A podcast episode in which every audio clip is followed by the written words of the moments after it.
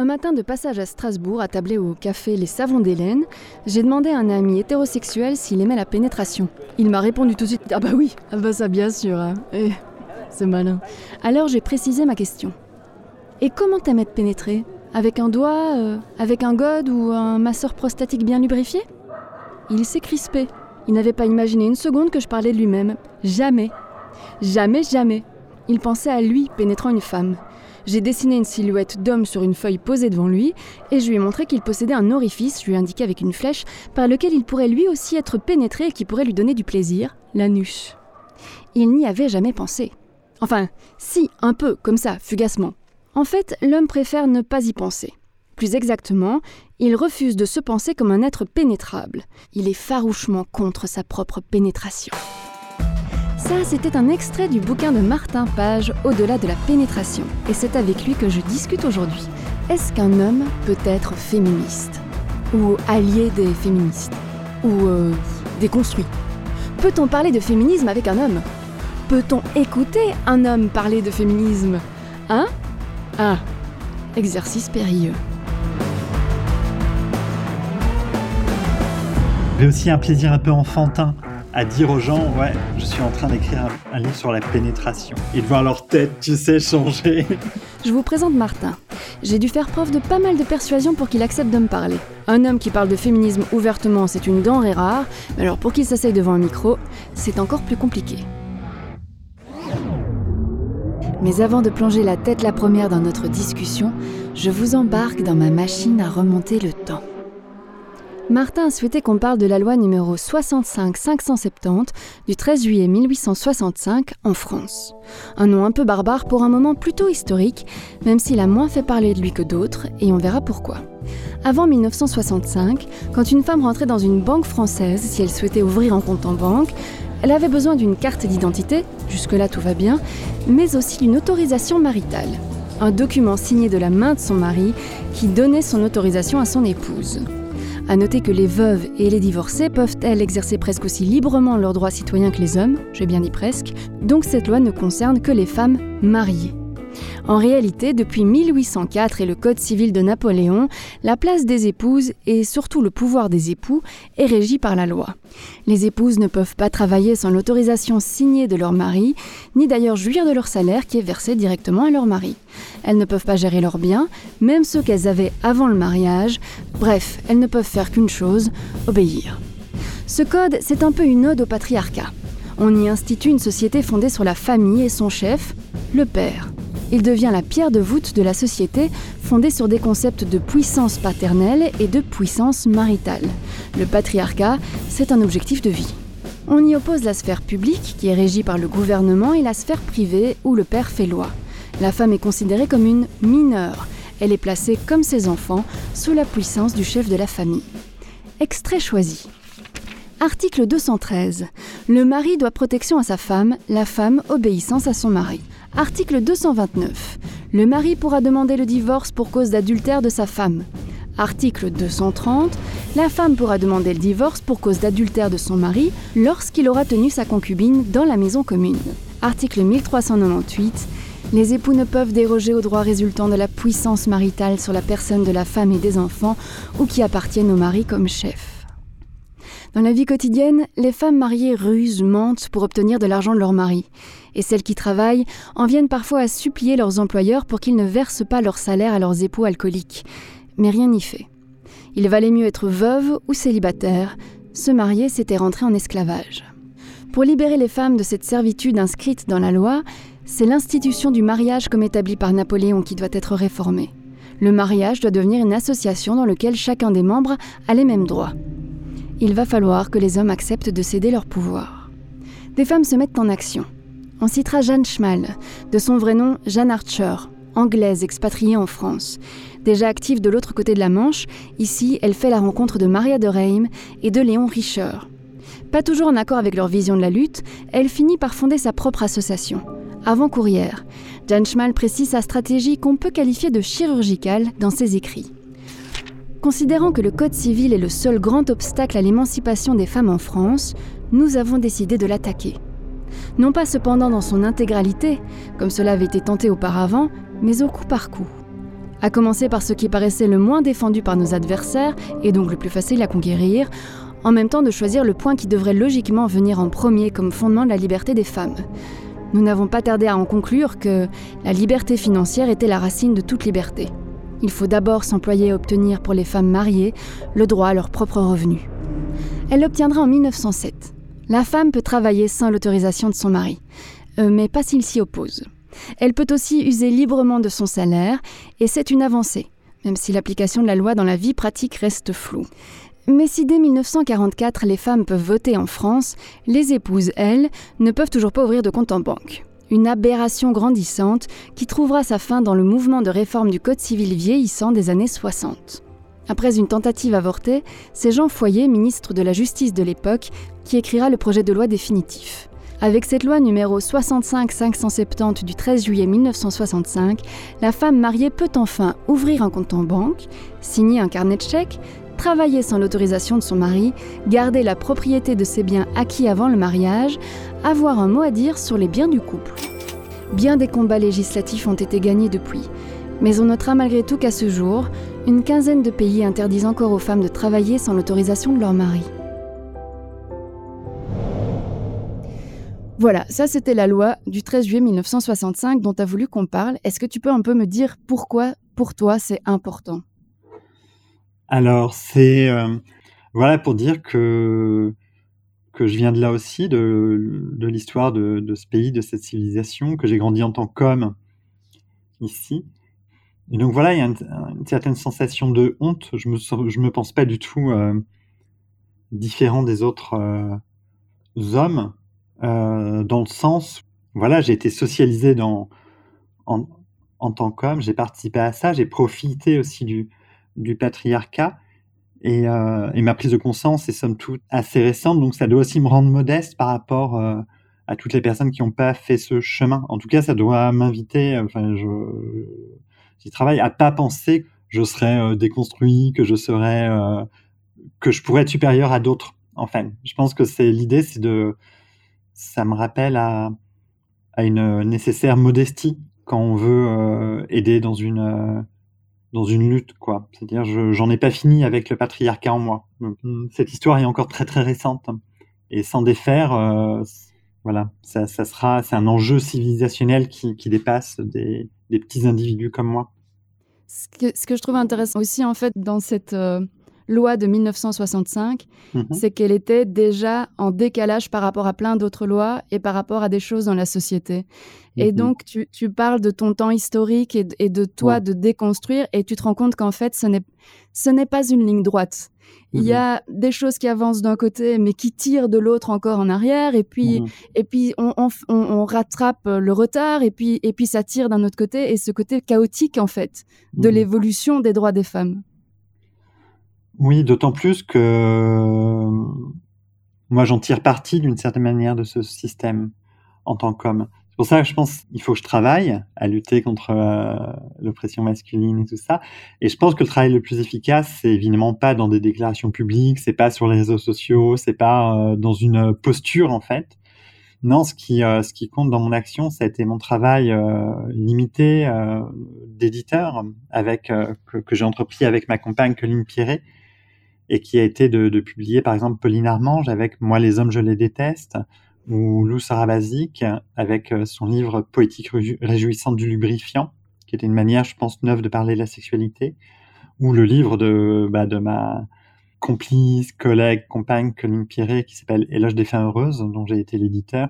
Voilà, je pense que c'est là que je peux avoir un rôle, c'est porter la voix de d'autres femmes en fait, faire de la place pour d'autres femmes.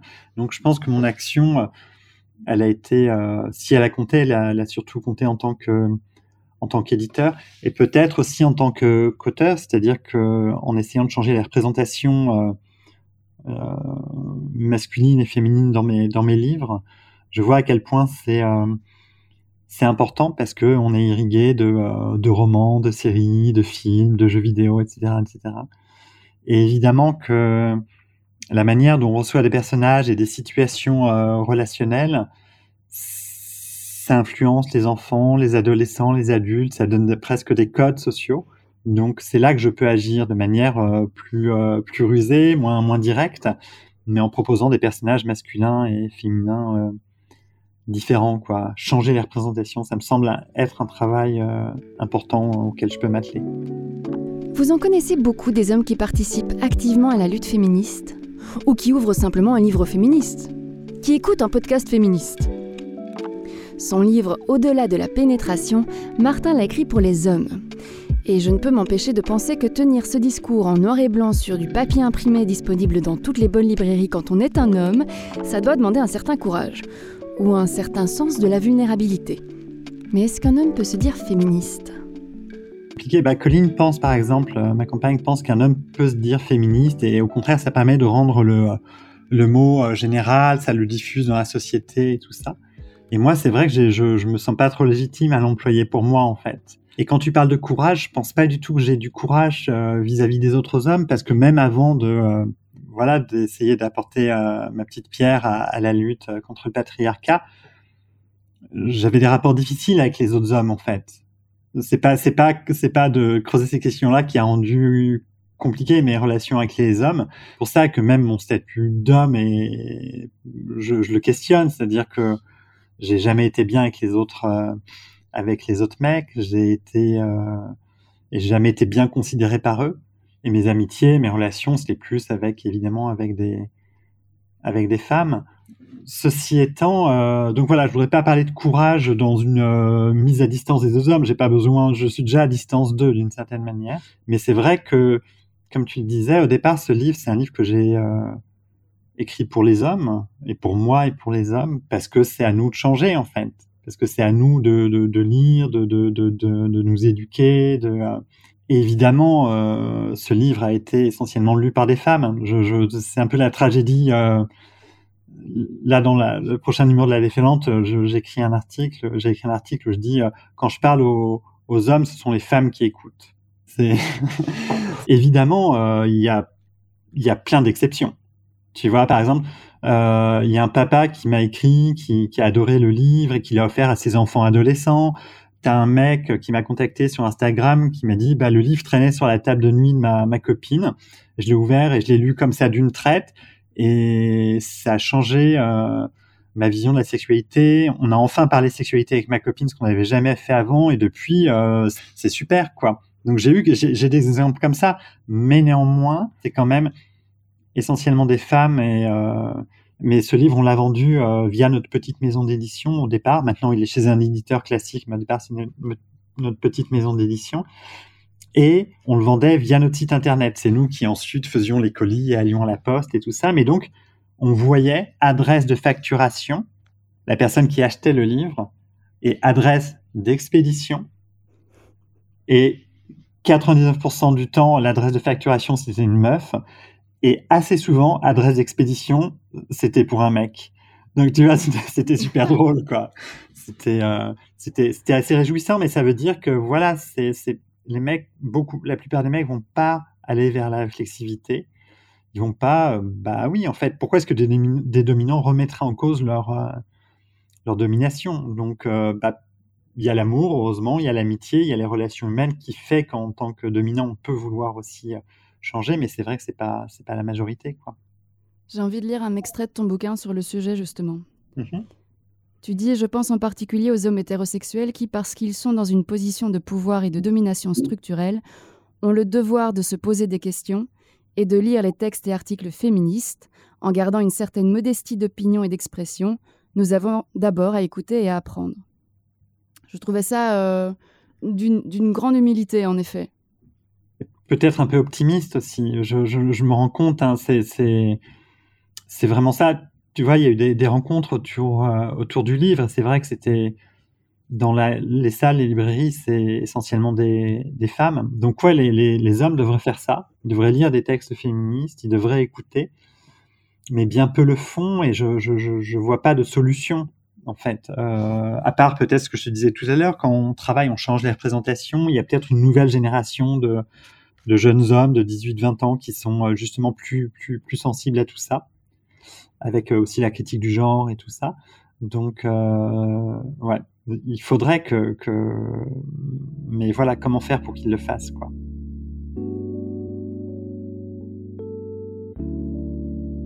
Tu me disais que tu ne te sens pas de te donner le titre de féministe, allié des féministes. Est-ce que c'est, ça te paraît juste comme entre guillemets étiquette? Je me dirais pas allié parce que je pense que je suis super décevant sur plein de points en fait. Tu vois, je, non mais c'est pas, du tout de la fausse modestie, hein, mais j'ai toujours en moi incorporé une éducation de mec en fait dans une société patriarcale.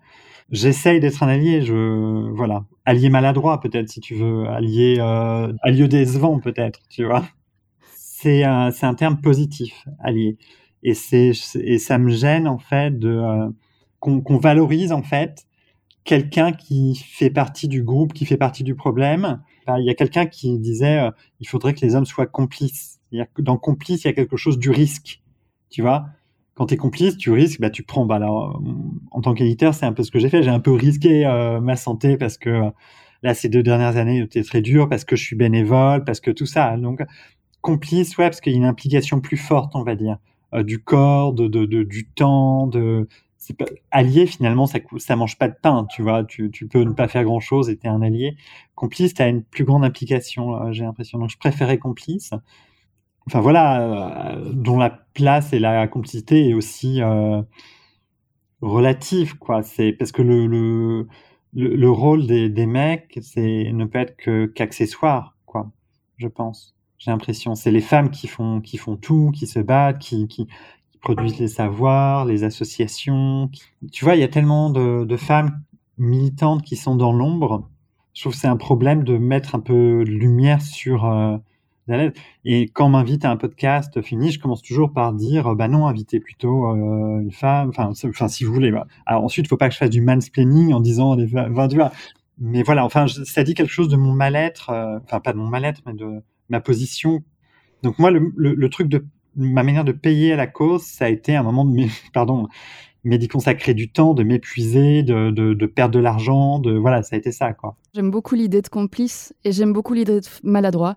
Je pense qu'en l'occurrence, en tant que femme blanche, cisgenre, je suis une féministe maladroite. Et donc je crois que je vais garder ça comme euh, comme étiquette.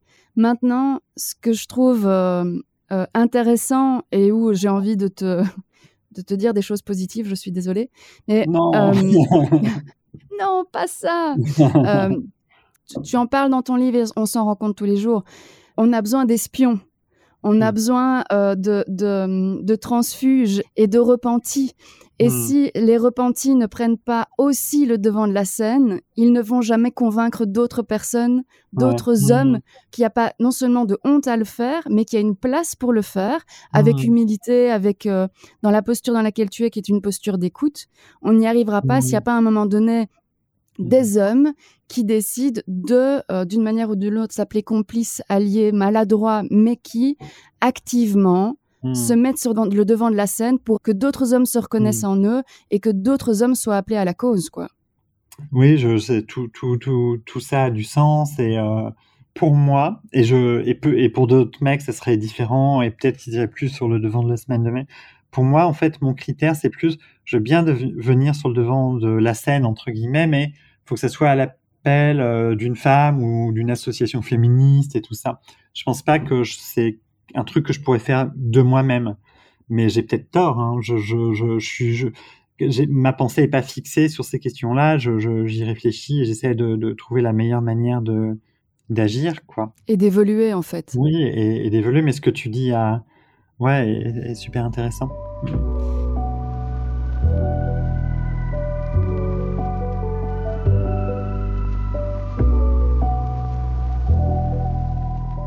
Alors, tu es donc un complice maladroit du féminisme. Ça, c'est déterminé. Et décevant aussi. Pardon. Et décevant, pardon. Un complice maladroit et décevant du féminisme. Quand est-ce que tu t'es découvert ou quand est-ce que tu t'es dit je suis. Enfin, tu t'es dit maintenant que tu étais un, allié maladroit, décevant du féminisme, mais je veux dire, quand est-ce que tu t'es réveillé? Bah, je pense que c'est. c'est je suis désolé, hein, ça va faire cucu, mais c'est l'amour, je pense je pense que c'est mes relations amicales ou amoureuses avec des femmes. C'est évidemment ça qui m'a amené à, penser, en fait. C'est les sentiments que j'ai pu éprouver, que j'éprouve encore pour, pour des femmes, parce que évidemment, il, était euh, nécessaire d'être juste dans mes relations. Et la relation, c'est l'occasion euh, de rencontrer un autre univers, de rencontrer, de, changer et tout ça. Donc, je pense que c'est ça qui a été, euh, qui a été déterminant. Je pense qu'un autre point déterminant, ça a été aussi la naissance de mon fils, parce que peut-être très un peu bêtement, mais j'aimerais bien qu'il soit fier de moi plus tard. Et je voudrais que, enfin, non, mais ça me pousse, je pense, à essayer d'être un meilleur être humain, le fait d'avoir un fils. Qu'est-ce que tu voudrais si tu, si tu parlais euh, aux hommes euh, Qu'est-ce que tu voudrais qu'ils comprennent ou qu'est-ce que tu voudrais leur transmettre en fait? C'est vraiment compliqué, mais je pense là, aux hommes, je voudrais leur transmettre que et c'est vraiment très compliqué, c'est que même si euh, même si on est gentil, même si on est euh, on est doux et tout ça, on, on appartient à une classe, une classe qui exerce une oppression sur une autre. Donc c'est pas une question d'individu en fait, et que la masculinité est un problème en tant que tel dans notre société. Je dis pas que ça l'est, ça, ça, l'est tout le temps et tout ça, mais que euh, que c'est une question de justice sociale que de travailler à démanteler la, virilité. Il y a une, une autrice qui a écrit un livre qui s'appelle Le coup de la virilité et qui, voilà, euh, c'est un bouquin euh, apparemment très factuel économique sur euh, ce que ça coûte à la société en mort et en argent en fait, en milliards en fait. Et donc je dis voilà, il faut, faut qu'on arrive à voir la virilité comme un, comme un problème, comme quelque chose, comme une idéologie en fait qui, qui nous blesse tous et, leur dire aussi, faut pas avoir peur en fait. S'il y a plus de virilité, enfin, on va pas disparaître. au contraire, ce sera, on va vers l'invention, euh, enfin, de, des d'invention de, de, de, de, nouvelles euh, façons d'être et de vivre ensemble. Les, individus euh, avec un, un pénis entre les jambes, je pense, pour, euh, je parle pour les hommes euh, cis ne vont pas disparaître en fait s'il n'y a plus de virilité. Je, ne vois pas ce qu'on peut, ce dont, ce qu'on craint quand on évoque la, la fin de la, la virilité. Voilà, il faut pas, faut pas avoir peur en fait. Il y a de l'invention possible.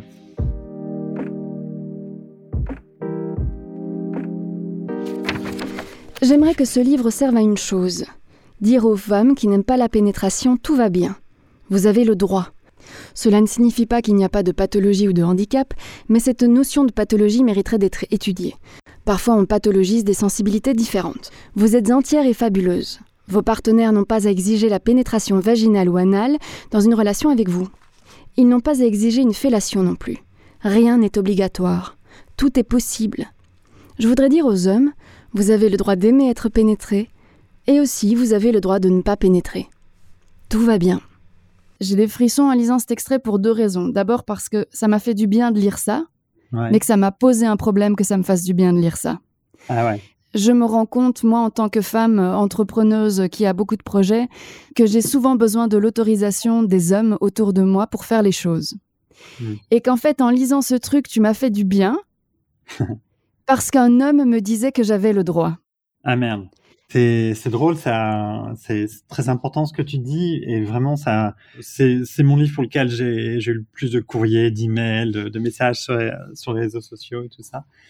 Et plusieurs fois, c'est venu que des, des femmes m'écrivent pour me dire merci pour votre livre, ça a été une libération. En fait, tout ça, je le savais, mais le fait que ça soit un homme qui le dise, c'est ça qui tout d'un coup euh... donc voilà. C'est pas mal parce que ça relativise aussi mon importance en fait. C'est aussi en tant que homme plutôt qu'en tant que Martin Page en fait. Et donc oui et ça rejoint un peu ce que tu dis. C'est à dire qu'il y a toujours ce truc un peu de faut que ce soit un homme qui dise les choses et tout ça. Il y a aussi des meufs qui me disaient aussi c'était tout qu'un qu'un mec fait aussi ce parcours là aussi mais et elle me disait oui c'est pas la même chose quand c'est une copine qui le dit que quand c'est un mec hétérosexuel etc etc ouais, bah oui, oui on, en, on en est là quoi.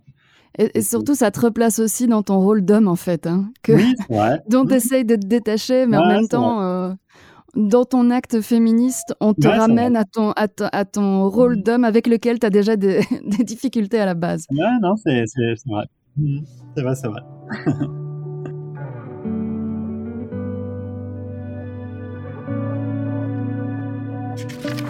Le but de la pénétration, au fond, ce n'est pas le plaisir des deux partenaires, mais en premier celui de l'homme, puis éventuellement celui de la femme.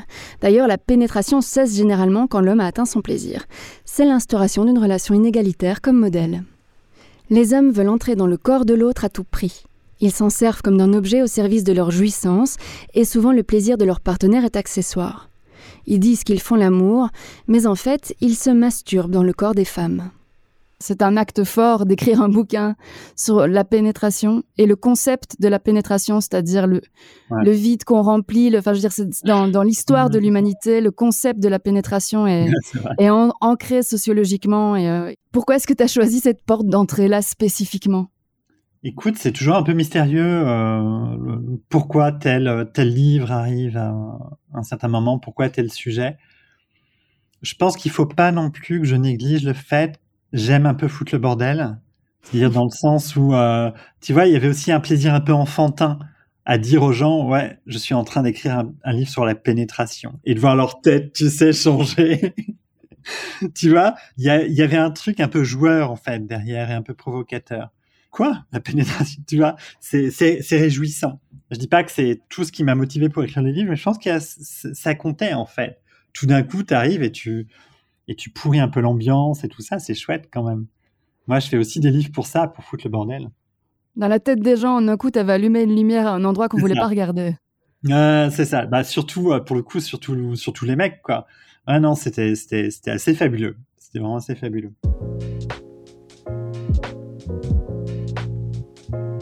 C'est quoi l'avenir des hommes par rapport à la lutte féministe?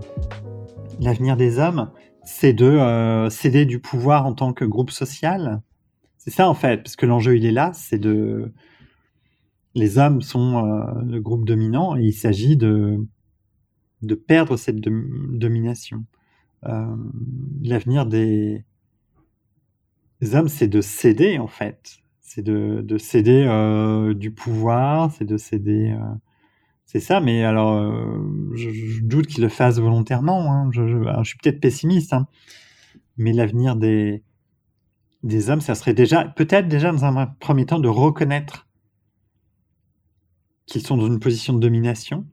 Et ça, c'est rien que ça, c'est compliqué, hein, parce que euh, quand on en parle, euh, ils ont beaucoup de mal, parce qu'il y a plein de mecs qui pensent qu'ils sont gentils. Ah, mais moi, je suis gentil, je suis sympa. D'ailleurs, ma femme aime bien, j'ai des amis filles et tout ça. Oui, mais euh, ça, c'est niveau individuel, mais il s'agirait de penser à un niveau euh, collectif. Et collectivement, on appartient à un groupe social. On est les méchants, en fait, dans le film. C'est. Euh, c'est comme ça. Donc, il s'agit de, de, trahir notre, notre camp. pas pour la beauté de la trahison, mais pour qu'il y ait plus de justice dans ce monde, pour qu'il y ait plus d'égalité dans ce monde. Et pour ça, euh, pour qu'il y ait plus de justice et plus d'égalité, il faut qu'on perde des choses, en fait, les mecs.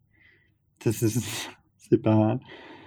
Quand, euh, quand les hommes sont euh, mieux payés que les femmes, euh, on peut pas faire en sorte que les. Enfin, il y a que l'égalité qui est possible, en fait. Il n'y a pas, pas d'autre position. Les hommes ne peuvent pas continuer à être mieux payés enfin voilà, il n'y a que l'égalité qui est possible. Donc il faudra perdre quelque chose. C'est un très beau mot de la fin. Il faudra perdre quelque chose. Et en tant que de nouveau femme blanche cisgenre, je vais devoir perdre des choses aussi. C'est le mouvement de la, de la lutte. Et, euh, et c'est très bien comme ça. Franchement, j'aimerais que ce soit plus évident pour un homme d'être complice maladroit et décevant du féminisme. Mais Martin vient de semer une graine dans ma tête je vais devoir perdre quelque chose. Dans cette civilisation où l'on veut posséder toujours plus, où moi-même j'essaie de prendre ma place, je vais devoir prendre une respiration et accepter de perdre quelque chose. Pas parce que j'en ai envie, ça va à l'encontre même de mon instinct de survie, mais parce que c'est ce qui est juste. Parce que moi aussi je fais partie du problème. Problème social, le problème écologique ou le problème racial. Alors je vais être honnête avec toi, je ne sais même pas par où commencer, mais la graine est plantée. En attendant, je vais ouvrir mon carnet d'adresses pour envoyer le bouquin de Martin à quelques mecs de mon passé.